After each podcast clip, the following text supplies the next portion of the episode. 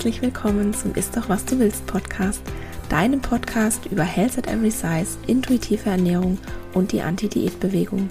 Mein Name ist Dr. Anthony Post, ich bin Ernährungswissenschaftlerin und Wissenschaftsjournalistin und ich weiß aus eigener Erfahrung, wie schädlich Diäten für Körper, Geist und Seele sind. Falls auch du deine Diätmentalität, den Kontrollzwang und die Körperscham hinter dir lassen und ein glücklicheres, zufriedeneres und gesünderes Leben führen willst, dann bist du hier goldrichtig.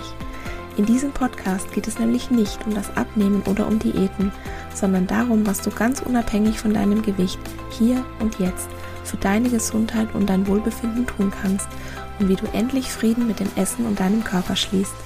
Ich finde es ganz wunderbar, dass du hier bist.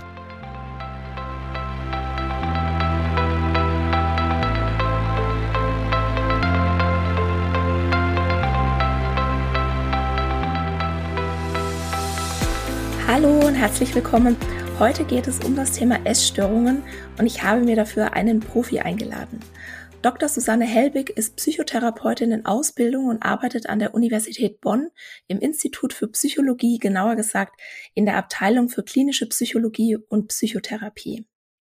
Sie hat mir vor einer Weile ein Feedback zum Podcast per E-Mail geschrieben und darüber freue ich mich immer sehr. Also wenn du mir ein Feedback schreiben willst, dann mach das sehr, sehr gerne.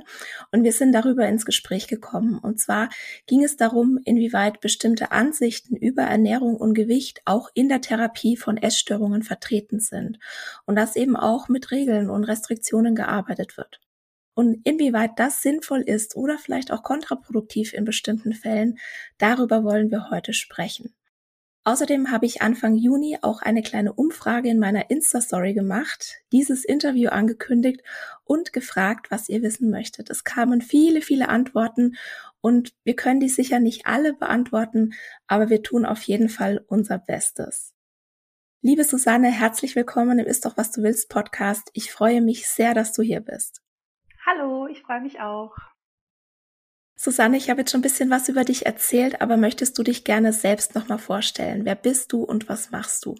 Genau, ja, also ich äh, habe vor ein paar Jahren an der Uni Bonn promoviert, eigentlich ja zum Thema Stress und ähm, bin seit ein paar Jahren jetzt Psychotherapeutin in Ausbildung und hatte zuletzt halt ein paar essgestörte Patientinnen und äh, darüber bin ich an deinen Podcast gekommen, weil meine Supervisorin mir deinen Podcast empfohlen hat und äh, ja, eigentlich eher für die Patienten, aber ich bin selber total drauf kleben geblieben und habe jetzt tatsächlich jede einzelne Folge gehört. Jede einzelne. Jede einzelne. wow, mega, danke dir. Fangen wir doch mal mit einer Frage an, die sehr, sehr häufig kommt. Also auch in der Insta-Umfrage beispielsweise, kam ganz häufig die Frage, wie erkenne ich denn überhaupt, dass ich von einer Essstörung betroffen bin? Oder was sind denn so diese Frühwarnzeichen? Ja, genau. Also ich finde eigentlich schon, wenn man sich die Frage stellt, na, bin ich betroffen oder könnte ich betroffen sein, ist das schon eigentlich immer das erste Warnzeichen, weil das bedeutet ja irgendwie, ich habe ein Thema damit. Es muss nicht bedeuten, dass man direkt jetzt eine ähm, diagnostizierte Essstörung dann hat, aber man sollte dann schon aufpassen. Ähm, es gibt natürlich Kriterien dafür, ne, die kann man auch googeln. Da findet man dann Kriterien für die Magersucht und auch für die Bulimie und kann dann abgleichen, habe ich das oder habe ich das nicht.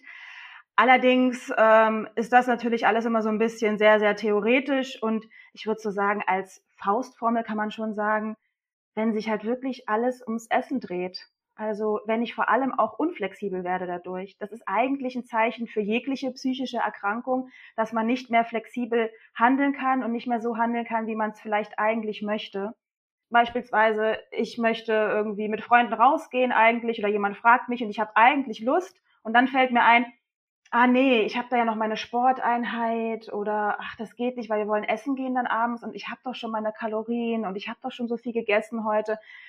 Oder, ah, oh, nee, dann trinken wir Alkohol, das hat auch so viele Kalorien. Also wenn man sich so Gedanken macht und seinen ganzen Tag und sein Leben davon abhängig macht, dann würde ich sagen, ähm, ist das auf jeden Fall ein Frühwarnzeichen und dann könnte man mal überlegen, ne, ob man sich nicht in Behandlung begibt, äh, ob man sich irgendwie Hilfe, Beratung sucht. Genau. Wie würde ich denn jetzt da vorgehen? Also mal angenommen, ich bin jetzt wirklich in der Situation, dass ich mir denke, okay, also Essen und vielleicht auch mein, mein Körper, das nimmt einen großen Teil meines, meines Lebens ein und es hindert mich vielleicht an vielen Dingen. Wo fange ich denn an zu suchen? Also es gibt natürlich Beratungsstellen, ne, das sind ja dann in jeder Stadt äh, unterschiedliche, aber da könnte man mal anfangen zu suchen. Ich finde aber auch, äh, man sollte sich nicht scheuen, vielleicht auch direkt, direkt den Weg zu machen äh, zu einer Psychotherapie. Ne? Also eine Psychotherapie äh, kann ja auch sehr kurz sein, kann ja auch sein, dass ich äh, mal für zwölf Sitzungen das mache, ne, für 24 Sitzungen. Das wäre eine kleine Kurzzeittherapie. Und ähm, die Hemmschwelle braucht da gar nicht so groß sein. Man kann auch mal zu einer Sprechstunde gehen. Ne? Die Psychotherapeuten müssen ja jetzt auch seit zwei Jahren oder so, ich weiß nicht ganz genau, auf jeden Fall Sprechstunden anbieten. Das heißt, man hat jetzt nicht, eigentlich nicht mehr die Situation, dass man wirklich ein halbes Jahr dann warten muss, sondern im Grunde genommen, wenn man da jetzt anruft bei einem Therapeuten und auf den AB spricht, der muss einen eigentlich äh, auch eine Sprechstunde anbieten. Und da kann man sich mal durchtelefonieren und ähm, der wird dann auch schon mal den ersten Überblick ja bekommen. Ist das was Pathologisches oder ähm, nicht? Aber wenn man überhaupt erstmal das Gefühl hat, ich könnte Hilfe gebrauchen, dann ist man da eigentlich auch immer an der richtigen Adresse. Und ähm, man muss auch keine ganz schwerwiegende Essstörung haben, um äh, irgendwie jetzt Psychotherapie zu bekommen. Also es ist bei vielen ja häufig so diese Hemmschwelle, ach, ich bin gar nicht in Anführungszeichen krank genug, äh, um jetzt eine Therapie zu machen. Und das ist eigentlich Quatsch. Also die kann man immer machen, da kann man hingehen und ähm, auch als Prävention. Ne? Also man muss ja nicht warten, bis es ganz schlimm ist, sondern man kann ja gucken, ich glaube, ich habe ein Thema damit und jetzt würde ich gerne mal mit einer mit einem Profi schauen, dass es nicht schlimmer wird.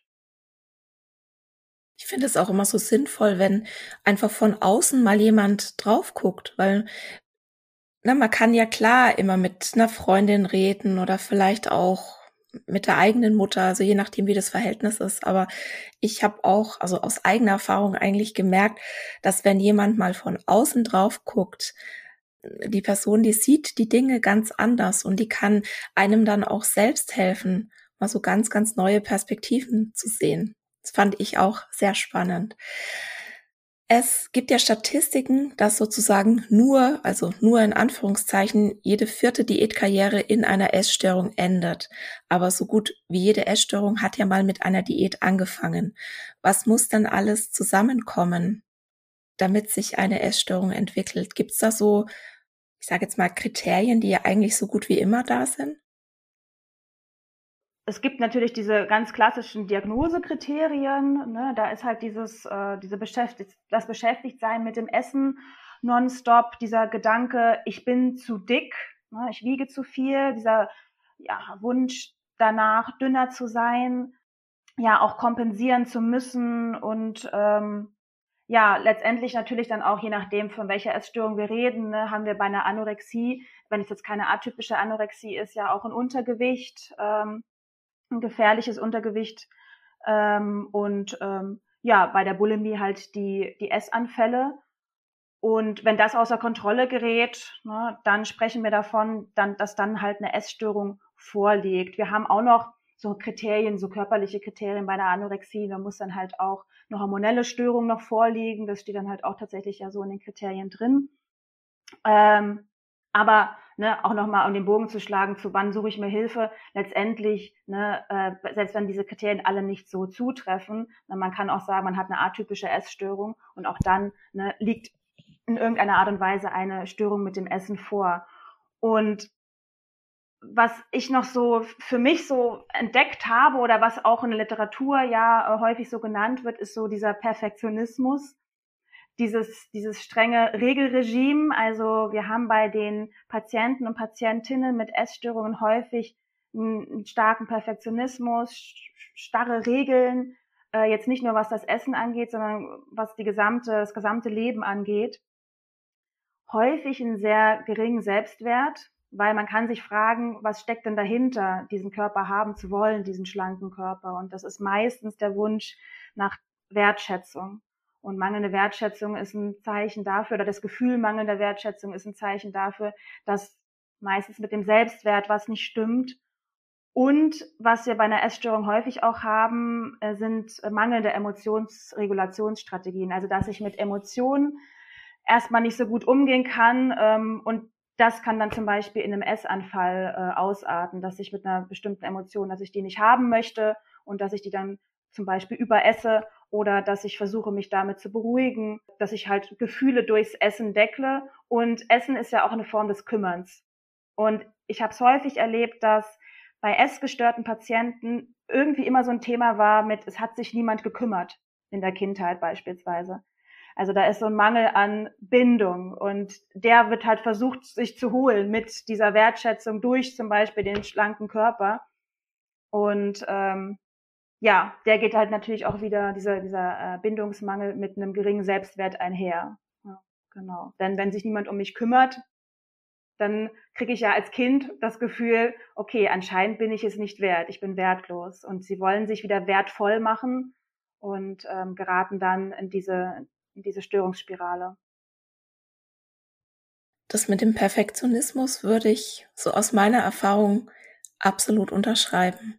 Also ich habe auch das Gefühl, dass, also ich habe auch definitiv ein Thema mit Perfektionismus und eigentlich ich auch, so alle, die ich kenne, die ein Thema mit dem Essen haben, sind schon eher so die PerfektionistInnen. Du hast gerade ähm, den, den Begriff atypische Anorexie angesprochen. Da muss ich jetzt natürlich gleich draufspringen. Es sagen viele und ich muss sagen, ich glaube das auch, dadurch, dass es diesen Begriff atypische Anorexie gibt. Also wenn du nicht sehr dünn bist, dann mhm. ist deine Anorexie atypisch, dann ist die irgendwie abweichend ne, von der Norm. Und ich glaube, dass das schon auch dazu beiträgt, dass sich eben viele PatientInnen, die halt keinen schlanken Körper haben, sich auch gar nicht krank genug fühlen. Also ich wäre ja schon dafür, das Gewicht aus dieser Gleichung, aus diesen Kriterien rauszunehmen. Wie ist denn da so der allgemeine Tenor jetzt bei, bei dir in der Berufsgruppe, sag ich mal? Mhm. Also, ähm, das weiß ich gar nicht, ne? Weil ich glaube, der allgemeine Tenor ist irgendwie der Tenor, der auch in der Gesellschaft herrscht, tatsächlich. Also wenn man sich in Supervisionsgruppen oder Intervisionen manchmal wiederfindet, ähm, hat man schon auch das Gefühl, dass so das Gewicht häufig auch dann als Problem gesehen wird. Ne? Also äh, Ne? Es muss ja gar nicht bei Essstörungen sein, sondern auch bei jeglicher anderen Störung. Wenn dann erwähnt wird, ein Patient ist übergewichtig, dann ist das direkt erstmal pauschal schon ein Problem. Und äh, ne, wird irgendwie mit allem anderen so assoziiert. Naja, kein Wunder, dass der das und das und das und das hat. Ähm, deshalb glaube ich ähm, leider, dass der Tenor, das Gewicht da rauszulassen, dass der so nicht vorherrscht unter den Psychotherapeutinnen. Und ähm, dass man sich schon noch sehr am Gewicht orientiert. Ich meine, der BMI wird erwähnt in den Diagnosekriterien. Ne? Also da, der wird halt auch als Kriterium genommen. Ne? Da heißt es dann äh, bei der Anorexie irgendwie 15 Prozent äh, unter des normalen Körpergewichts, was auch immer, was normal ist für dieses Alter, ähm, für diesen Menschen. Äh, und dann wird halt gesagt, oder es kann halt auch der BMI herangezogen werden bei einem BMI von, was ich jetzt gar nicht, 17, unter 17,5 oder sowas. Ne? Ähm, sprechen wir dann von Untergewicht und von, von der Anorexie oder dann ist das Kriterium erfüllt. Und ähm, ich glaube schon, dass sich da noch sehr dran ähm, aufgehangen wird. Also dass man wirklich noch sehr auf das Gewicht da achtet und dass schon allgemein so diese, diese Meinung herrscht, na ja, Patient ist nicht untergewichtig, also kann es ja keine Anorexie sein. Dann muss es halt irgendwie eine Bulimie sein, ne? Weil äh, da haben wir das ja eher, dass ähm, die Patienten auch ja, mehrgewichtig sind. Wenn ich das alles so höre, also bei, bei, mir baut sich das so ein Widerstand auf, weil ich, ich lehne das ja auch sehr ab, diese Einteilung nach BMI. Einfach, ja. weil, weil halt einfach der, der BMI in bestimmten ähm, Bereichen mit Gesundheit assoziiert wird, dann in anderen Bereichen mit Krankheit. Und ich lehne das wirklich sehr ab. Und ich muss sagen, wenn du so darüber redest, da, da kommen richtige Widerstände beim, bei mir und ich hoffe schon, dass sich da auch wirklich mir was tut, weil ich habe beispielsweise auch schon Statistiken gesehen, dass sozusagen die atypische Anorexie eigentlich die typische ist. Also dass es mehr PatientInnen gibt, die eben nicht dieses Gewichtskriterium erfüllen, die aber hoffnungslos unterdiagnostiziert sind, weil es mhm. eben als atypisch angesehen wird. Ich glaube, da gibt's wirklich noch viel, wirklich viel zu klären. Jetzt gehen wir mal davon aus, es, es gibt jetzt einen Patienten oder eine Patientin, die beispielsweise nicht in dieses Gewichtskriterium fällt und aber trotzdem das Glück hatte, sage ich jetzt mal, diagnostiziert zu werden. Wie, wie würde das denn ablaufen? Also ich habe wirklich da überhaupt keine Ahnung. Ich kenne mich da überhaupt nicht aus, wie so eine Therapie bei einer Essstörung abläuft. Kannst du da mal ein bisschen einen Einblick geben? Ja, also ich arbeite ja ambulant, ne? das muss man dazu sagen. Also zu mir kommt dann halt genau ein Patient erstmal in die Sprechstunde mit irgendeinem Problem. Jetzt in dem Beispiel, ne, Patientin oder Patient kommt an und sagt, ich glaube, ich habe ein Problem ne, mit, mit dem Essen, mit dem, mit dem Gewicht äh, oder mit der Fixierung aufs Gewicht und aufs Essen. Was du dann ja machst als Therapeut, ist ja schon auch Fragebögen austeilen und halt auch wirklich die Kriterien durchgehen. Und ähm, da die Kriterien ja auch aufs Gewicht zu sprechen kommen, kann ich mir vorstellen, dass, wie gesagt, ne, es bei vielen Therapeuten dann vorkommt, na ja, wenn der Patient jetzt nicht untergewichtig ist, dann habe ich diese Anorexie erstmal gar nicht so auf dem Schirm.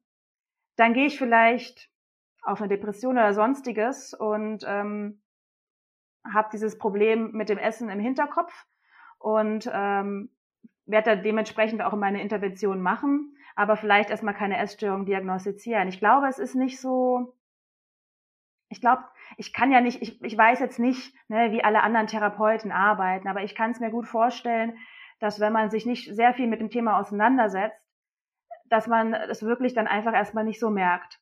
Wenn man ein guter Therapeut ist, dann wird man das merken, dann wird man, ähm, ne, dann dementsprechend auch, muss man dann eine atypische Anorexie diagnostizieren weil ja wir so Diagnostitions äh, Diagnostiksysteme haben, ne, nach denen das ganz streng eingeteilt ist. Also man muss dann als Therapeut in einem Gutachten beispielsweise in einem Antrag an, einen, äh, an die Krankenkasse belegen können, diese und jene Kriterien sind erfüllt. Deshalb handelt es sich beispielsweise um eine Anorexie. Letztendlich ist es aber auch nur eine künstliche Einteilung. Was ich mit dem Patienten mache und was ich mit dem Patienten bespreche, ne, das ist ja immer noch sehr, sehr individuell. Das heißt, ich brauche natürlich eine Diagnose, eine offizielle, aber ich kann natürlich in meiner Behandlung, selbst wenn ich jetzt nicht die Essstörung diagnostiziere auf dem Papier, kann ich ja ganz, ganz viel mit dem äh, zu diesem Thema machen und muss mich ja nicht darauf äh, ne, fixieren, ach, jetzt hat er die Essstörung nicht bekommen als Diagnose, jetzt mache ich auch keine Intervention dagegen, sondern konzentriere mich total auf die Depression beispielsweise. Also, ne, ich meine, letztendlich, also Fazit ist, es gibt Kriterien, wenn du eine Störung vergeben willst, müssen die auch erfüllt sein. Diese ist dann auf dem Papier, aber Intervention ähm, mache ich ganz, ganz individuell für den Patienten und ähm, das kann dann auch alles Mögliche sein. Ich finde es ja schön, dass du das auf dem Schirm hast, dass man auch wirklich gewichtsneutral therapieren kann oder also in meinen Augen auch wirklich sollte. Und als wir jetzt im E-Mail-Austausch waren, da hast du mir geschrieben, dass es für dich kontraintuitiv ist, dass auch bei der Therapie von Essstörungen Restriktionen und Regeln gelten. Ich zitiere dich mal, du hast geschrieben, wie sollen meine PatientInnen von ihren Heißhungeranfällen loskommen, wenn sie nur das essen, in Anführungszeichen dürfen, was auf dem Plan steht. Und mehr noch, kann ich nicht, kann nicht auch mal ein Heißhungeranfall okay sein? Magst du da mal deine Gedanken dazu teilen? Mhm. Ja, Tatsächlich ist es ja so, ich habe mich ja dann nochmal in die Essstörungsmanuale eingelesen und habe nochmal ganz genau nachgeschaut. Was drin steht, ist tatsächlich, dass man ja schon Essenspläne macht, allerdings unterstützend am Anfang. Denn ein essgestörter Patient oder eine essgestörte Patientin hat ja einen totalen Kontrollverlust, wenn ich jetzt anfange, der zu sagen, hey, ist doch mal intuitiv dann wird die oder der erstmal total ausrasten. Das geht nicht, ne? Und totaler Kontrollverlust. Deshalb macht man das am Anfang, dass man wirklich so ein paar ja, Unterstützungen gibt, wie zum Beispiel, man kann mal ausprobieren, ähm, drei Hauptmahlzeiten, so und so viele Zwischenmahlzeiten, daran orientieren wir uns jetzt mal. Was aber passiert ist, glaube ich, dass schon, also zumindest hatte ich den Eindruck in der Ausbildung, als wir dieses Seminar zur Essstörung gemacht haben, ich kann mich ganz prägnant daran erinnern, dass wir einen Essensplan erstellt haben für eine Patientin. mit Kalorien, also wo wir wirklich geguckt haben, wie viel Kalorien hat das. Ähm, und das ist total bei mir hängen geblieben. Und deshalb, und ich glaube, das ist wahrscheinlich bei vielen Therapeuten dann auch so, hat man so den Eindruck, dass diese Essenspläne erstmal total wichtig sind und dass man sich daran halten muss irgendwie. Und dem Patienten aber klar zu machen, nee, das ist nicht dafür da, dass du jetzt wieder irgendwelche Regeln hast, an die du dich hältst, sondern es soll einfach erstmal nur dafür da sein, dass du runterkommst von diesem ganz, von diesem ganz furchtbaren Zustand, nämlich dieser, ja, den Essbrechanfällen, die dann täglich mehrmals passieren, die ja einfach auch total anstrengend sind und unter denen man vielleicht auch gar nicht so gut Therapie machen kann. Also, dass man davon sich ein bisschen löst. Und das Ziel wäre ja dann tatsächlich, also das oberste Ziel wäre natürlich irgendwann intuitiv zu essen. Das können die sich aber erstmal auch gar nicht vorstellen. Und auch dieses Hunger- und Sättigungsgefühl ist erstmal ja auch so gar nicht da aber wirklich mit denen immer wieder, das denen immer wieder klar zu machen, weil die sind ja von diesem Perfektionismus betroffen, immer wieder klar zu machen, das ist nicht dafür da, dass du das total streng befolgst und das ist eine Unterstützung für dich. Und wenn das nicht funktioniert, dann ändern wir den Plan halt wieder. Dann war der Plan halt noch nicht okay. Und ich hatte, also meine Patienten, es ist halt wirklich auch so, dass die dann halt Angst haben, diesen Plan nicht richtig zu verfolgen und auch da, ne, im Anführungszeichen auch da, äh, wieder zu scheitern, so wie sie es ja gefühlt für sich sowieso schon die ganze Zeit machen. Jedes Mal, wenn sie sich erbrechen oder jedes Mal, wenn sie dann zu viel essen, haben die ja ein Gefühl des Scheiterns. Und wenn wir da mit einem Plan ankommen und sagen, der muss jetzt verfolgt werden und das dann auch nicht funktioniert, dann ist auch wieder dieses Gefühl des Scheiterns da. Der ist einfach nur dafür da, der Plan, dass man irgendwie so ein bisschen eine Stütze hat, an der man sich so ein bisschen orientieren kann, während man halt weiter mit dem Patienten arbeitet. Und diese Arbeit, die geht größtenteils eigentlich ja nicht ums Essen, sondern um das, was dahinter steckt. Ne? Also nämlich Selbstwertproblematiken, äh, Kindheitstraumata, ähm, Bindungsthematiken und so weiter. Und ja. Eine Frage kam auch in der, in der Umfrage, die ich auf Instagram gemacht habe. Und zwar wollten da mehrere wissen, wie gehe ich denn am besten damit um? Also an, angenommen, ich bin jetzt in so einem, ja, in so einer akuten Essanfall-Situation. Mal angenommen, du könntest jetzt neben jemandem stehen, während es passiert. Mhm. Was würdest du der Person sagen? Oder was könnte sich die Person selbst sagen? Ja. Also, klar, in der Situation, weil es ist ja auch wieder eine massive Stresssituation, da passiert ja ganz viel, ist es sicherlich immer sehr, sehr schwierig, da einen kühlen Kopf zu bewahren, jetzt mal zu überlegen, ach, was mache ich denn da? Womit wir eigentlich ja immer arbeiten, ist im Nachhinein solche Situationen zu analysieren und dann fürs nächste Mal schon einen Plan parat zu haben. Das heißt, wenn jetzt derjenige noch gar keinen Plan hat, aber alle, die dich das gefragt haben, die werden diese Situation ja schon kennen. Das heißt, mhm. die können mal versuchen, so eine Situation ganz haarscharf zu analysieren. Also was habe ich für Gedanken? Was habe ich für Gefühle? Was ist da eigentlich mit mir los? Also wirklich mal so rauszuzoomen, wirklich Gedanken und Gefühle, das ist immer ganz wichtig und zu schauen, ähm, wenn ich dann weiß, was ich da für Gedanken und Gefühle habe, zum Beispiel, ich fühle mich einsam, sich dann zu fragen, was brauche ich denn eigentlich in dem Moment? Was ist wichtig für mich? Oder was, was bringt mir das Essen? Oder was, was gibt mir das Essen? Und was könnte ich stattdessen tun? Wenn ich nicht wirklich, oder hab, ne, sich zu fragen, habe ich gerade wirklich Lust, das zu essen, was jetzt hier vor mir liegt? Ne, weil dann ist es ja okay, kann ja ne, auch gerne essen und auch gerne viel essen. Aber ähm, wenn ich eigentlich was anderes brauche, wie zum Beispiel eine Umarmung oder ein Gespräch, ähm, ne, dann sollte ich mir auch das holen. Und das zu überwinden, darum geht es, weil viele trauen sich das nicht. Das ist wieder diese Selbstwertproblematik, dass dann ähm, irgendwie wieder so gedacht wird, ach, ich bin's ja eh nicht wert und ich störe sowieso und ähm, ich darf gar nicht. Die haben auch häufig haben die Patientinnen großes Problem damit, äh, ja, eigene Bedürfnisse zu erkennen. Das ist ganz wichtig. Also das steht dich zu üben, nicht nur bei einem Essanfall, immer zu üben. Was, was will ich eigentlich? Was tut mir gut? Ist das, was ich hier gerade mache, eigentlich das, was ich gerne machen möchte? Bin ich, ne, also flexibel zu entscheiden zu können, ist irgendwann das Ziel. Was möchte ich eigentlich tun? Was brauche ich eigentlich? Und das immer wieder zu üben und dann wird es einem auch leichter fallen, wenn man dann einen Impuls hat, zu essen. Manche essen ja auch aus Langeweile äh, manche essen, wie gesagt, zur Emotionsregulation, also zu gucken, was ist es denn jetzt eigentlich? Brauche ich eigentlich gerade was anderes? Will ich eigentlich gerade was unternehmen? Oder brauche ich, wie gesagt, jemanden, der mich gerade tröstet? Ist gerade irgendwas passiert? Muss ich irgendwie Stress abbauen? Habe ich gerade irgendwas Doofes erlebt, was ich eigentlich jemandem erzählen möchte? Ähm, sich das, ja, zu fragen. Ja. Also ich kann aus meiner eigenen Erfahrung sagen, ich habe jetzt interessanterweise keine Essanfälle mehr. Und ich glaube, das waren zwei Dinge. Also zum einen, ich habe ange also ich habe erst angefangen intuitiv zu essen und habe dann sozusagen während dieser Reise überhaupt erst verstanden, dass auch Restriktionen Essanfälle auslösen können. Das war mir früher gar nicht bewusst. Also ich dachte immer, ich bin so wirklich so ein Hardcore emotionale Esserin und ich hatte nicht so riesengroße Essanfälle, die hatte ich eher selten, aber ich habe ganz oft so wirklich über den Hunger gegessen, dass ich eigentlich satt war und dann musste aber noch was rein oder auch zwischendurch, wie du sagst, um Gefühle runter zu regulieren. Und als dann dieser Verzicht aufgehört hat, ja. ist auch schon ganz, ganz viel von diesen, von diesem Überessen war dann auf einmal weg.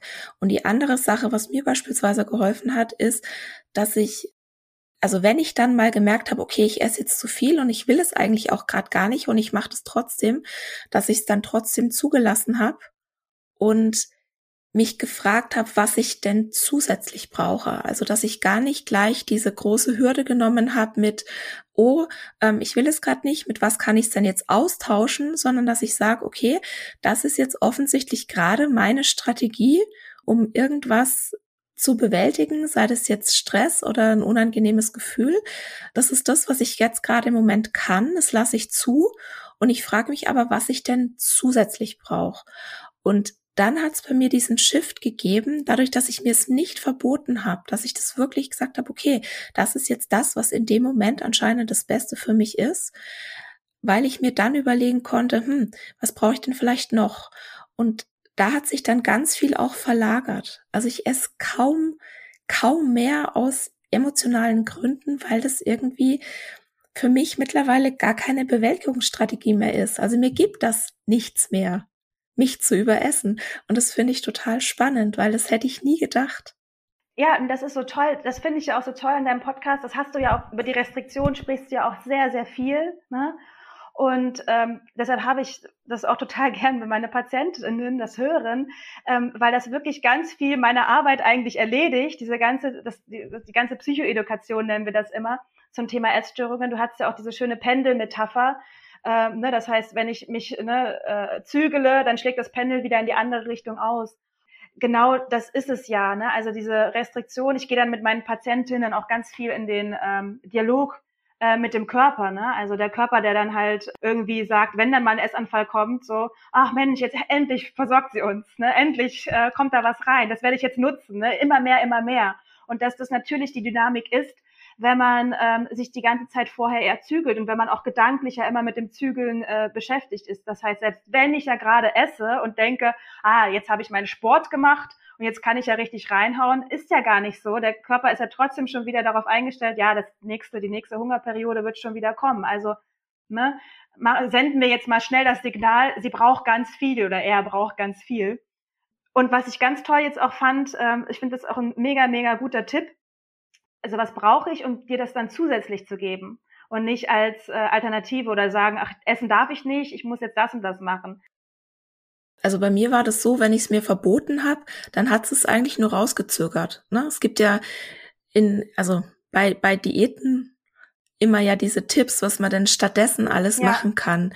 Und wenn ich aber essen will in dem Moment, weil das irgendwie das Einzigste ist, was halt für mich in dem Moment Sinn macht, ja, dann kann ich klar irgendwie ein Bad nehmen oder einen Spaziergang machen oder eine Freundin anrufen, aber bei mir hat es immer nur rausgezögert und wirklich erst diese Erlaubnis mir zu geben, das tun zu dürfen, das hat mein, mein Gehirn, glaube ich, in diesen Zustand gebracht, dass es gar nicht mehr so spannend ist, dass es gar nicht mehr mir so weiterhilft. Und ja, ich liebe auch diese Pendelmetapher. Ich habe die aber irgendjemandem geklaut. Ich glaube Christy Harrison. Ich glaube, die ist von Christy Harrison. Aber wer weiß, äh, wem sie es geklaut hat. Aber ich finde, das trifft so, weil je mehr du, je mehr du dich einschränkst, umso mehr musst du dann auch wieder nachholen. Ja. Und ich denke, es kennt auch jeder oder jede, wer schon mal eine Diät geplant hat, dass man schon diesen Nachholbedarf vorher hat dass man dann davor noch ganz viel essen muss, weil es ist ja bald wieder in Anführungszeichen verboten. Und das ist auch keine Frage der Willenskraft, ja. sondern das sind wirklich die kleinen Körperzellen, die Party machen und sagen, yeah, jetzt Vollstoff, alles rein. Wer weiß, wann es wieder was gibt. Was ich so krass finde, genau das, was wir versuchen, Menschen in der Essstörung auszutreiben. Ne, du hast es gerade alles schon angesprochen auf den Körper zu hören, auf das eigene Hungergefühl zu hören, auf das Sättigungsgefühl zu hören, den Hunger nicht zu unterdrücken, das Essen nicht mit Sport in Anführungszeichen verdienen zu müssen. All das empfehlen wir halt oder verschreiben wir sogar dicken Menschen, um sie schlanker, gesünder und glücklicher zu machen. Und ich finde, wenn man sich das mal so ins Gedächtnis ruft, dann muss einem doch klar sein, dass irgendwas wirklich verdammt schief läuft wie eine Gehirnwäsche, die äh, mit uns hier gemacht wurde. Und äh, ja, alle machen mit. Ne? Ja, alle machen mit.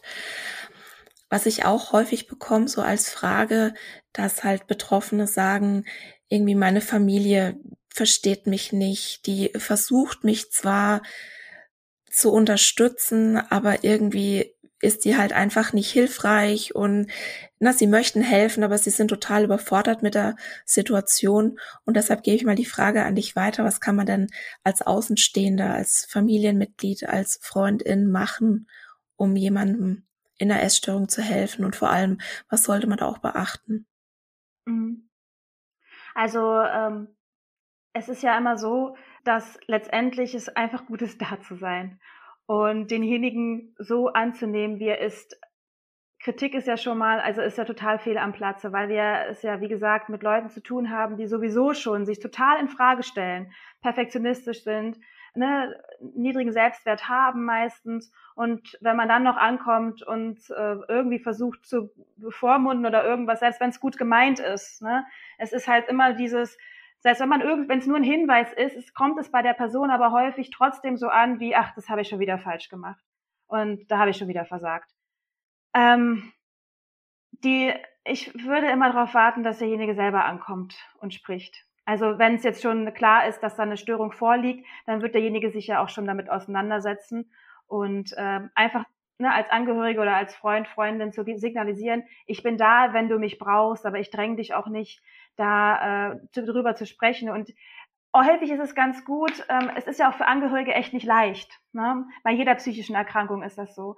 Und ich finde es immer ganz gut, wenn man tatsächlich so ein paar Absprachen trifft, also wirklich wie so eine Art Gebrauchsanweisung den wichtigsten nahestehenden Personen gibt, wenn man sich Unterstützung wünscht, wie diese denn aussehen könnte. Weil das weiß man ja häufig nicht als Angehöriger. Will derjenige jetzt, dass ich drüber spreche oder dass ich ihn auf irgendwas hinweise? Manche wollen das, ne? Manche wollen das ganz gezielt. Ich habe auch Patientinnen, ähm, die wünschen sich das von ihren Partnern, dass die da irgendwie noch mehr unterstützen und noch irgendwie auf Dinge hinweisen. Und andere können es gar nicht haben. Und das vorher zu klären und ähm, vielleicht nur, dass auch dann mal der ein oder andere an, nahe Angehörige mit in eine Therapiesitzung kommt, wenn derjenige in Therapie ist, äh, dass man das mal klärt. Was, was will man da eigentlich? Weil nur so kommt man da weiter. Weil letztendlich ist es so individuell, was sich Leute an Unterstützung wünschen. Das kann man pauschal ja gar nicht sagen.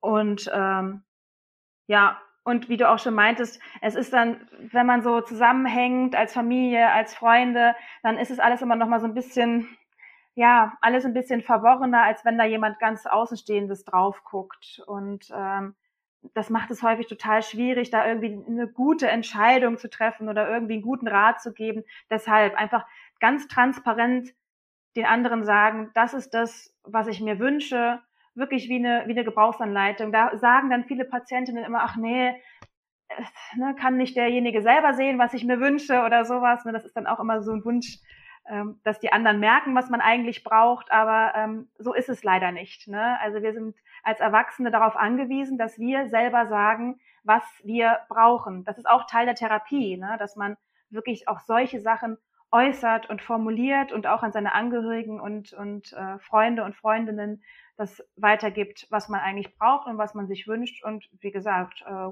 gute Absprachen, am besten wie, wie so eine Art Gebrauchsanweisung. Ich denke, dass eine außenstehende Person auch sehr gut dabei helfen kann, individuell Grenzen zu setzen, weil es kostet ja auch viel Kraft zu sagen, ich möchte das jetzt so und so, ich möchte, dass ihr euch ja. so und so verhält, weil mir das am meisten hilft. Und da auch einfach sagen zu können, meine Therapeutin hat gesagt, dass das gut für mich sein könnte. Wollen wir das mal ausprobieren? Ist vielleicht auch noch mal eine ganz andere Situation, wie man dann selbst damit umgehen kann, ja auch wirklich Forderungen zu stellen. Ja, die meisten trauen sich das ja gar nicht. Ja, ja, genau. Und deshalb finde ich das auch so sinnvoll, einfach da jemanden Außenstehenden ins Boot mit reinzuholen.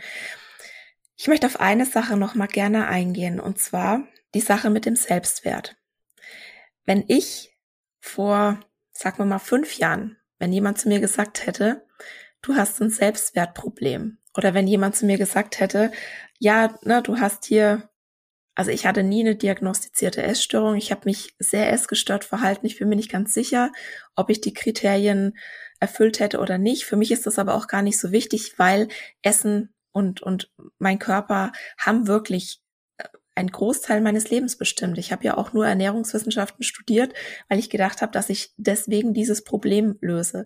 Also ob ich jetzt diese Diagnose habe oder nicht, ist völlig egal. Es war ein, ein großer Teil in meinem Leben, aber ich dachte ja, ich bin selbstbewusst. Und wenn mir halt vor fünf Jahren oder zehn Jahren oder 15 Jahren jemand gesagt hätte, also hör mal, du hast ein Problem mit deinem Selbstwert und deshalb machst du Diäten, da hätte ich mich ja so gewehrt, wie, wie gehst du denn damit um?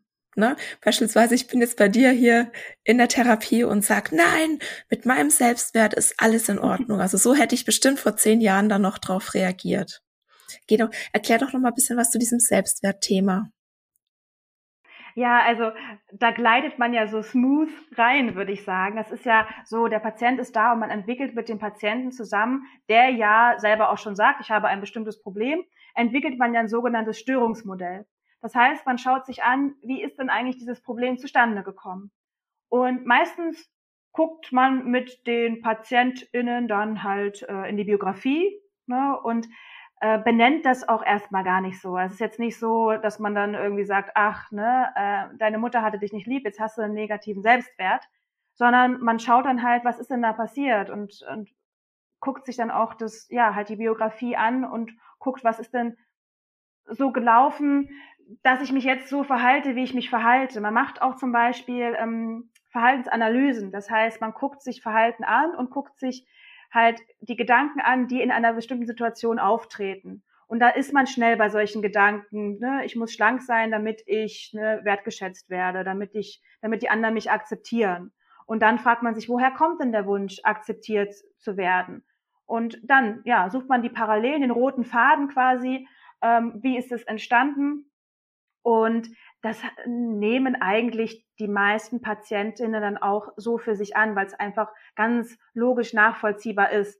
Um es dann später in der Therapie abzukürzen, sagt man dann halt, ne, betitelt man das dann schon als Selbstwertproblematik.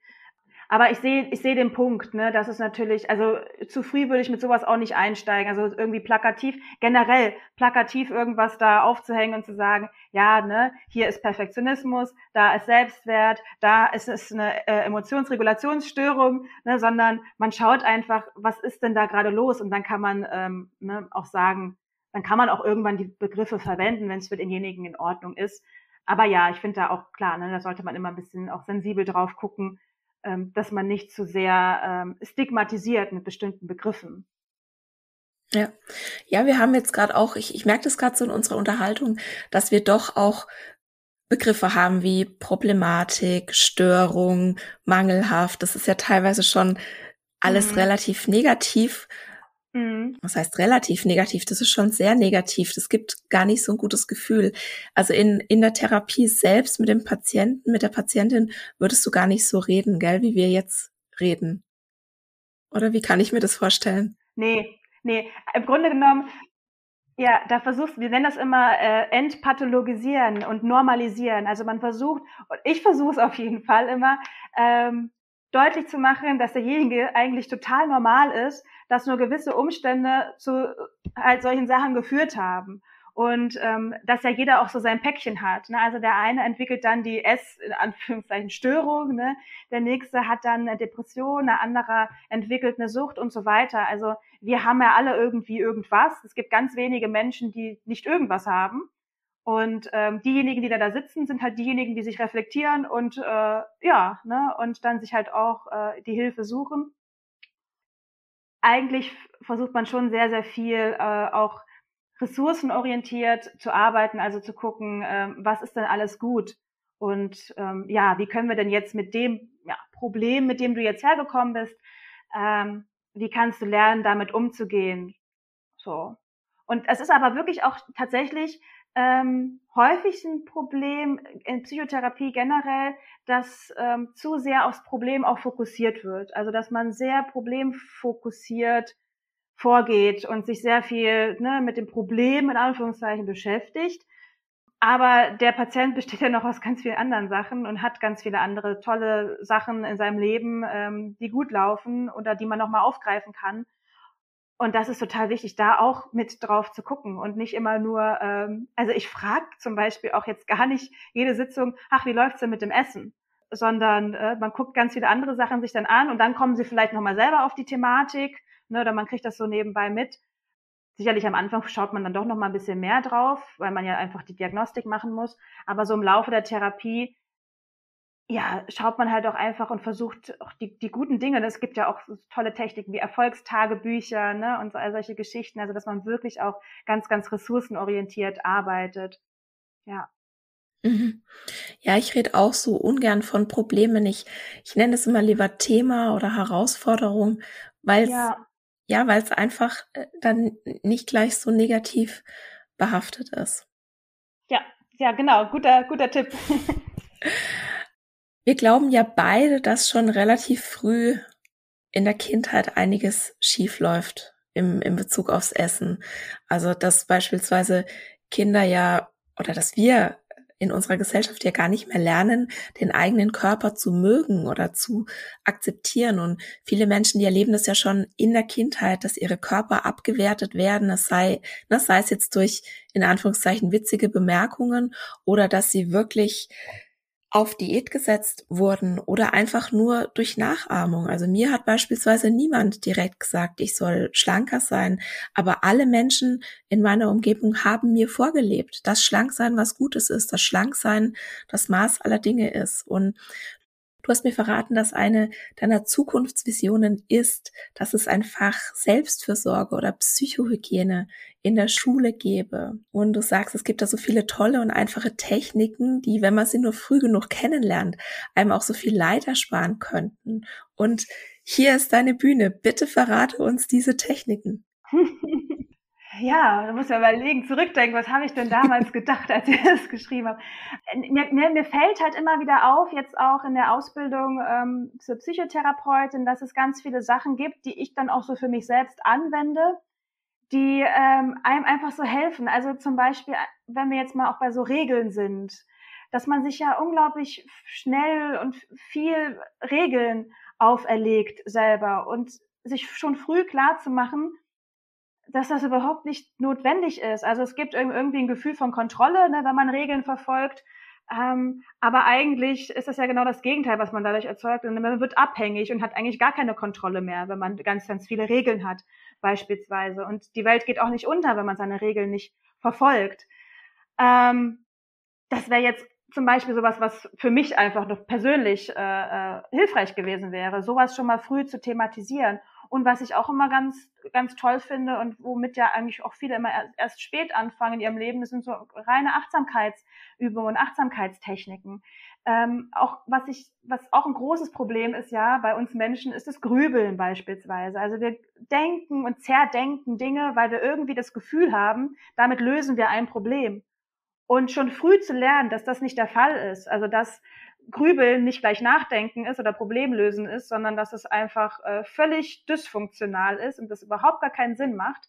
Und dagegen Techniken zu lernen, beispielsweise halt einfach eine Atemtechnik mal zu machen, statt äh, sich die ganze Zeit mit einem Thema auseinanderzusetzen, zu sagen, jetzt achte ich mal auf meinen Atem. Wenn man sowas schon früh machen würde, ne, als, als Jugendlicher, als Kind, wenn man auf sowas schon aufmerksam gemacht würde, finde ich, glaube ich, könnte vieles so vermieden werden. Und das sind meiner Meinung nach echt einfache Dinge. Also wirklich einfach mal, ja, sowas wie Pausen machen, auf sich achten, wirklich Selbstfürsorge, ja, auf sich achten, Freund von sich selbst sein. Also immer zu gucken, wie geht's mir eigentlich gerade, dass man sowas einbürgert, schon als junger Mensch und nicht erst irgendwann, wenn man dann ein, eine Herausforderung hat ne, oder irgendetwas begegnet, ähm, womit man sich dann schlecht fühlt, dass man dann anfängt, ach, was könnte ich denn dagegen tun, sondern dass man schon ja präventiv ähm, diese ganzen Sachen macht und das dann gar nicht erst so weit kommt. Ja. Ja, geht halt sehr gegen die Werte unserer Leistungsgesellschaft, ne? Absolut. Erst alles fertig machen, erst hier alles leisten, perfekt sein und dann, wenn vielleicht noch Zeit ist, dann darf ich mich auch mal um mich selbst kümmern. Vielleicht. Ja, und das ist total kurzfristig gedacht ne, und total kontraproduktiv, weil letztendlich zermürben wir uns alle und können dann ja sowieso gar nichts mehr leisten.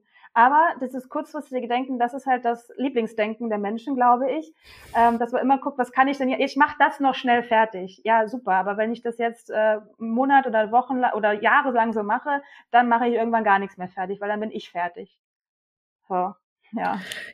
Ja, es gibt da ja diese Geschichte von dem Holzfäller mit der Axt, der am ersten Tag irgendwie also an seinem ersten Arbeitstag 15 Bäume fällt und dann am nächsten Tag sind es irgendwie nur noch zwölf und am übernächsten Tag nur noch zehn und er strengt sich total an und weiß nicht, was er falsch macht und gibt alles, bis er irgendwann dann einfach versteht, oh, wenn ich halt Leistung bringen will, ich muss auch meine Axt schärfen, wenn ich Bäume fällen will. Und die, also diese Geschichte, die finde ich so schön, weil Super, ich bin ja. auch so. Ich bin auch so. Ich versuche immer noch das schnell fertig zu machen und das und das geht ja auch noch und ah, na eigentlich habe ich da keine Zeit, aber ach, na ja, das na, geht schon noch irgendwie und ich musste das auch ganz also richtig von der Pike auf lernen, dass ich sage, nein, ich mache jetzt einfach mal nichts. Das habe ich mir früher nicht erlaubt. Ich dachte, ich muss immer Leistung bringen, weil ich halt auch Leistung so sehr mit meinem Wert verbunden habe und das hat mir dann auch erst einfach die, die Therapie gezeigt. Also ich bin ja in, in Therapie, seitdem ich die anaphylaktischen Schocks hatte, weil da habe ich unbedingt Unterstützung gebraucht, weil ich da einfach so Angst hatte vor allem. Und es ist dann so spannend, wenn du dann anfängst, mit einer außenstehenden Person zu sprechen, dass du einfach merkst, oh, da ist ja auch noch was und oh, da ist ja auch noch was, da können wir auch noch mal darüber reden. Und ich wäre, glaube ich, alleine nie so in dieses Reflektieren gekommen und dann auch so diese Techniken zu lernen. Also eine Technik, die mir beispielsweise auch sehr gut hilft, ist, so aus dieser Situation rauszugehen, wirklich zu versuchen, die mal von außen zu betrachten und also das hilft manchen nicht, mir hilft das ganz arg, so mal die Beweggründe von jemand anders, ja, darüber nachzudenken, was die sein könnten. Ja, ob das jetzt stimmt oder nicht. Aber wenn sich jemand irgendwie ganz komisch mir gegenüber oder für, also in meinen Augen komisch mir gegenüber verhält oder na, vielleicht auch abwertend oder was auch immer, dass ich mir dann mal überlege, okay, warum macht die Person denn das? Hat die es vielleicht nicht anders gelernt? Hat die selbst ein Thema damit? Spiegelt die gerade ihre Herausforderungen auf mich? Also gerade wenn dir halt auch Hate beispielsweise im Internet begegnet, da so diese, also mir hilft das ganz arg, mich da so aus dieser Situation rauszunehmen und einfach, also einfach ist es nicht, aber mich aus dieser Situation rauszunehmen und jetzt zu denken, okay, ich bin jetzt hier nur stellvertretend für irgendwas anderes, was diese Person beschäftigt. Das war für mich ganz wichtig und das habe ich beispielsweise auch erst in der Therapie gelernt. Da wäre ich von alleine nie drauf gekommen.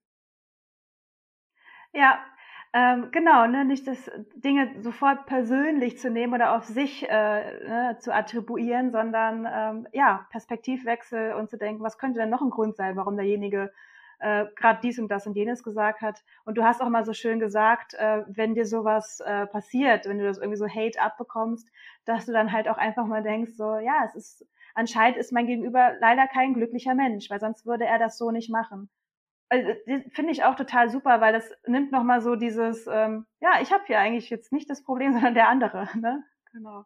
Vielleicht ist mein Gegenüber auch voll das A. Punkt, Punkt, Punkt, aber ich gehe mal davon aus, dass in den allermeisten Fällen wirklich da auch ein, ein Unglück dahinter also oder dass also dass jemand wirklich unglücklich ist mhm. in seinem tiefsten Inneren oder ihrem, weil wenn man so um sich schlägt, dann also man macht es eigentlich nicht, wenn man glücklich ist. Ja. Ne? Ja, das kann dann dann eigentlich dann auch nur wieder leid tun, ja. Und dann ja, ist man eher mhm. besänftigt.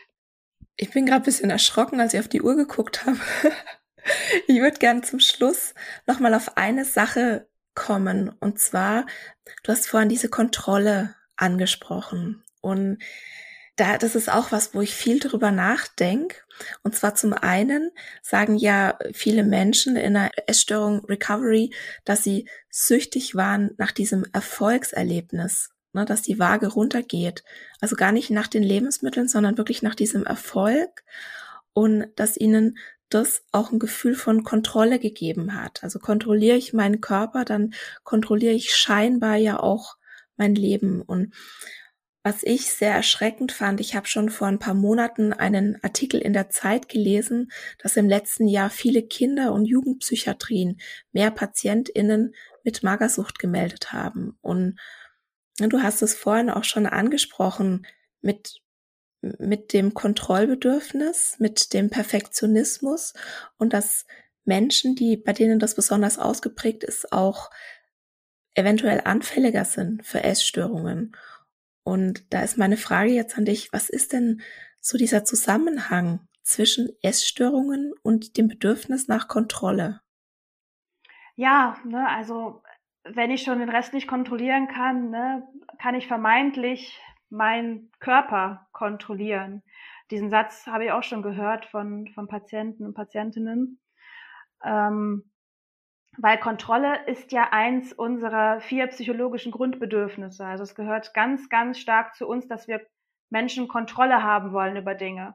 Und wenn wir sie anderswo nicht haben, ja, dann versuchen wir irgendwie irgendwas zu finden, worüber wir Kontrolle haben. Und das kann beispielsweise dann halt mein Körper sein, ne, den ich versuche zu kontrollieren. Und das gibt mir dann wieder dieses, also es ist eigentlich eine Kompensationsmaßnahme für äh, mangelndes Kontrollbedürfnis oder unerfülltes Kontrollbedürfnis und ähm, ja, für, für einen dann die Möglichkeit, irgendwie wieder Kontrolle auszuüben oder Kontrolle zu empfinden.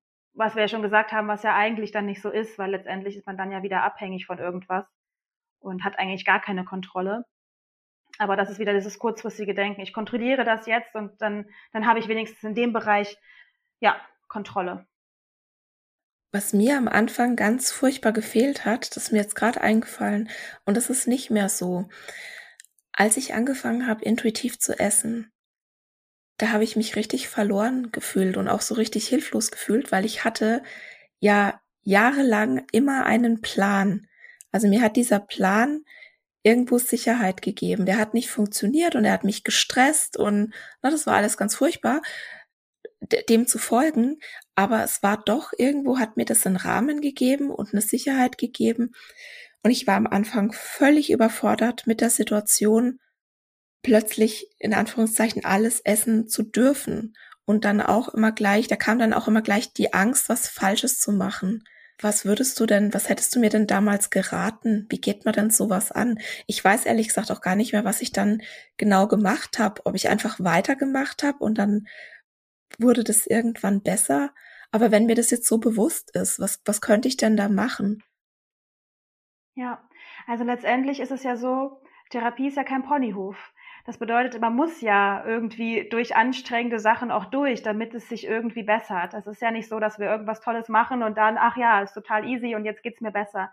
Das heißt, äh, zum einen könnte man jetzt überlegen, vielleicht war es einfach notwendig, ähm, dass du für eine Zeit lang diese Anstrengung und diesen Stress auf dich nimmst, weil es hat sich ja gelohnt.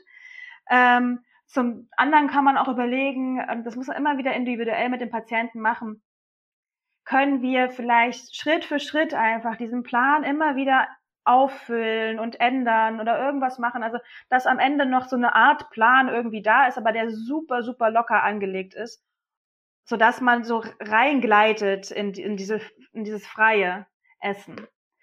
Ähm, es ist immer so eine Frage, man kann ja Patientinnen auch nicht dazu zwingen. Also ähm, viele haben halt dann wirklich diese Angst und sagen, so ganz ohne Plan traue ich mich nicht. Ist auch in Ordnung. Also man muss sich überlegen, bei manchen ist es ja sehr chronifiziert und schon jahrzehntelang da. Und ähm, dann ist alles, was es irgendwie besser macht, auch okay. Und es muss auch nicht alles super sein. Also es es ist nicht so, ist häufig nicht so, dass wir am Ende da rausgehen aus einer Therapie, egal welche Störung es betrifft, und sagen, hey, jetzt ist der Patient geheilt und alles ist wieder super, sondern es, viele haben halt mit der Störung oder Störung wollen wir eigentlich gar nicht sagen, ähm, immer noch so ein, äh, ein Thema, auch ihr Leben lang. Und deshalb, das, ja, man sagt, es gibt auch eine Therapierichtung, da geht's darum, äh, shit happens. Ne? Also es ist nun mal so, dass blöde Dinge passieren und dass die da sind. Und das zu akzeptieren für sich und zu sagen, okay, ist anstrengend, aber es ist halt so. Und ich komme aber damit zurecht, ich, ich bin flexibler geworden und ich kann besser damit umgehen, aber es ist immer noch eine Anstrengung da. Also wirklich auch einfach gar nicht zu erwarten, dass es leicht sein muss, sondern auch wirklich damit zurecht. Und ja, wird jetzt auch anstrengend und ich muss halt immer wieder ein bisschen gucken und es ist halt nicht so leicht für mich. Aber es ist vielleicht viel besser, als es mal war. Ne? Was mir dazu jetzt auch gerade noch einfällt, das ist auch das gleiche mit diesem Honeymoon, den du dann hast, wenn du dir dann ja. erlaubst zu essen und dann diesen Nachholbedarf hast. Es gibt da keine Abkürzung. Du musst da durch. Und es ist richtig, richtig furchtbar. Ich habe das schon mal im Podcast an, angesprochen. Ich hatte ganz am Anfang, ich hatte jeden Abend, so kurz vorm Schlafengehen, hatte ich Hunger auf Chips. Das hatte ich bestimmt zwei, drei Wochen und es war für mich der Horror, weil das halt, ich weiß nicht, ich glaube, fünf meiner Essensregeln, ja, hat das gebrochen, sozusagen, dass ich da diese Chips gegessen habe. Und ich habe mich wirklich auch dazu zwingen müssen. Also mein Körper hat gesagt, also ich glaube wirklich, das war so mein Körper so, oh, ich gucke jetzt mal, ob die es wirklich ernst meint. Damit, ja, zwinge ich die jetzt in die Knie, weil das war so ja. für mich eigentlich das Schlimmste. Chips vorm Schlafengehen zu essen. Und ich habe mich wirklich da auch zwingen müssen, da durchzugehen und auch diese unangenehmen Gefühle, die ich da hatte, auszuhalten. Und auf einmal war das weg. Also es war bestimmt zwei, drei, vier Wochen und dann auf einmal war es gut. Und dann hatte mein Körper wirklich dieses Vertrauen, glaube ich, auch gefasst. Ja, wenn ich ihr melde, ich brauche jetzt was, ich will jetzt was, sie nimmt mich ernst. Sie honoriert es. Und früher war das so, wir hatten die Tüte Chips daheim und dann habe ich zwei, drei Tage lang nur an diese Chips denken können. Die waren die ganze Zeit in meinem Kopf, dass diese Tüte da ist, bis ich sie dann irgendwann auf, also ich habe es eigentlich immer nur rausgezögert, diesen Moment, die dann aufzumachen und die dann zu inhalieren. Und jetzt in einer, in einer Situation zu sein, wo ich keine Ahnung. Wir haben bestimmt fünf Chipstüten. Ich weiß es gar nicht. Ich weiß es gar nicht. Und in dieser Lage zu sein, zu sagen, ja, wir haben Chips im Haus, aber ich kann dir nicht sagen, welche und ich kann dir nicht sagen, wie viel. Und wenn ich Bock habe, esse ich welche. Und wenn ich keinen Bock habe, esse ich keine.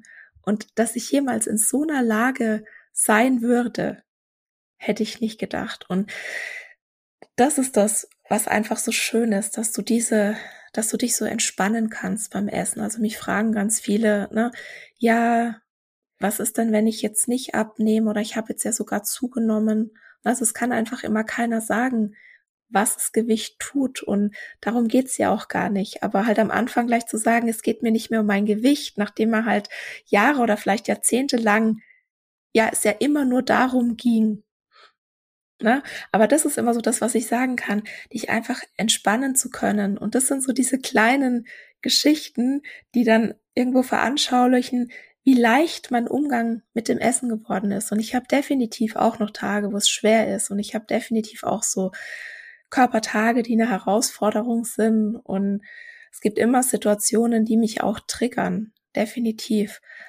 Aber das, wie du sagst, es anzunehmen und dann auch da durchzugehen und auch auch mal die schlechten Gefühle auszuhalten und dann irgendwie zu merken, ja, ich kann das, ich kann das aushalten. Und es passiert eigentlich gar nichts Schlimmes. So ist es. Das Negative gehört nun mal auch zum Leben dazu. Es war so ein spannendes Gespräch.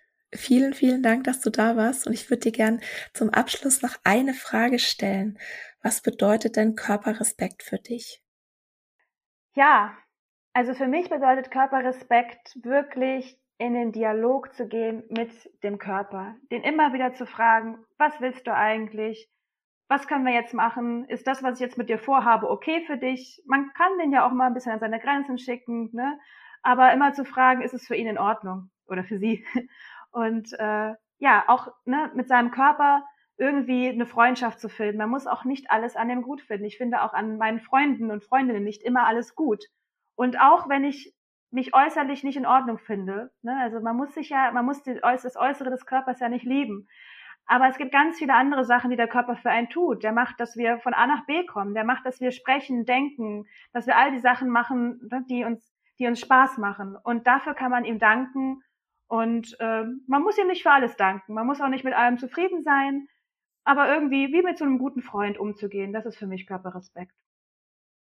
Vielen Dank, dass du hier warst. Es war super spannend, mit dir zu sprechen. Dankeschön. Vielen, vielen Dank fürs Zuhören. Danke, dass du uns deine Zeit geschenkt hast. Und ich freue mich, wenn du nächste Woche auch wieder dabei bist. Und das war's für heute. Ich danke dir von Herzen fürs Zuhören und hoffe, dass dir die Episode gefallen hat und dass du ganz viel für dich mitnehmen konntest. Falls du denkst, dass es da draußen jemanden gibt, dem der Podcast auch gefallen könnte, dann freue ich mich, wenn du dieser Person davon erzählst oder ihr gleich den Link zum Podcast weiterleitest. Ganz besonders würde ich mich auch freuen, wenn du bei iTunes den Ist doch was du willst Podcast bewertest, denn damit hilfst du anderen Menschen dabei, den Podcast zu finden und das Konzept von Health at Every Size kennenzulernen. Ich freue mich immer von dir zu hören und gerne kannst du bei Instagram at Dr. Dein Feedback zur heutigen Folge geben oder auch deine Fragen loswerden, falls noch etwas offen geblieben ist. Es ist nicht immer einfach, gegen den Strom zu schwimmen und mit Health at Every Size die Glaubenssätze der Gesellschaft herauszufordern. Und daher möchte ich dir gerne 4x10 Antworten gegen Fettphobie und Bodyshaming an die Hand geben, sodass du in verschiedenen Situationen wie in der Familie, auf der Arbeit, beim Arzt oder beim Essen nie wieder sprachlos bist, wenn jemand deinen Körper oder deine Essensauswahl beschämt. Du kannst dir die Antworten kostenlos runterladen auf meiner Homepage www.antonipost.de und ich habe dir den direkten Link zum Freebie auch in die Shownotes gepackt. Der erste Schritt in dein neues Leben ist, die Diätmentalität in Frage zu stellen und zu begreifen, dass dir Diäten niemals das geben werden, wonach du dich eigentlich sehnst. In diesem Sinne, isst doch was du willst und alles Liebe, deine Antonie.